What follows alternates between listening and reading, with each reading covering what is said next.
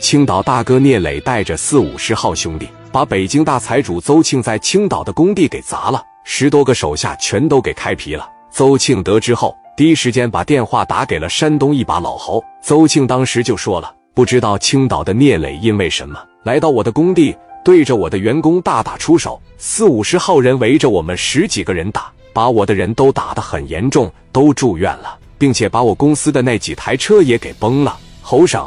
我霍哥找你的时候，你可是拍着胸脯说这是没问题。现在搞成这个样子，是不是有点磕碜了？你是不是被这小孩给耍了？老侯听完以后，当时气得直拍桌子，居然有这种事，不应该啊！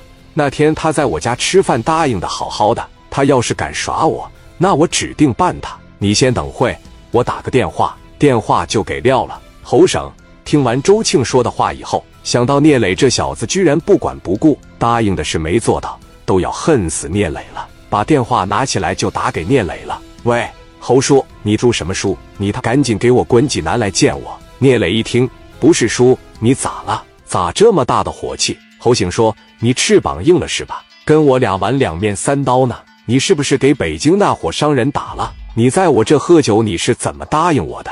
你要是想要工地，你直说，你非得让我下不来台呀？”你个瘪犊子！我还寻思你变好了呢，我真是高估你了。聂磊当时就问：“骂完了吗？咋地？你还挺有理是不是？”我问你呢，你骂没骂完？小瘪犊子，你给我注意说话的态度。聂磊说：“我就这态度。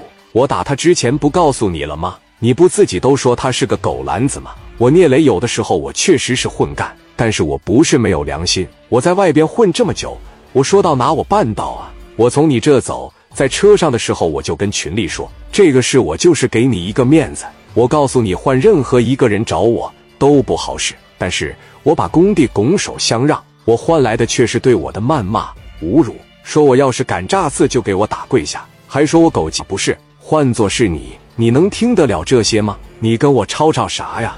我他给你的面子还不够吗？既然要是他给脸不要脸，那都别要脸了，咱就撕破脸呗。事情没弄明白。你就过来质疑我，我承认这两年你确实是帮了我不少的忙，但是我不是你儿子，少他对我指手画脚，我受不了。这个工地我干定了，谁拦着我，我就干谁，爱咋地咋地。啪就给电话撂了。聂磊是社会大哥，也有脾气，想起我脖梗上拉屎，谁都不好使。我管你是谁，谁我都不惯着。你省长咋的？你身上不见得有我干净，埋汰是多了。我小盲流子一个，我怕啥？谁拿我当人了？爱咋咋地。小豪，你上工的把自喷漆带着，给我喷个磊字。谁要是敢打我聂磊工地的注意，就都给我干掉。老侯知道了事情的原委，拿起电话回拨给邹庆：“喂，邹老板，侯省咋回事啊？这个事肯定是有误会，是不是你们这边哪里做的不对劲啊？”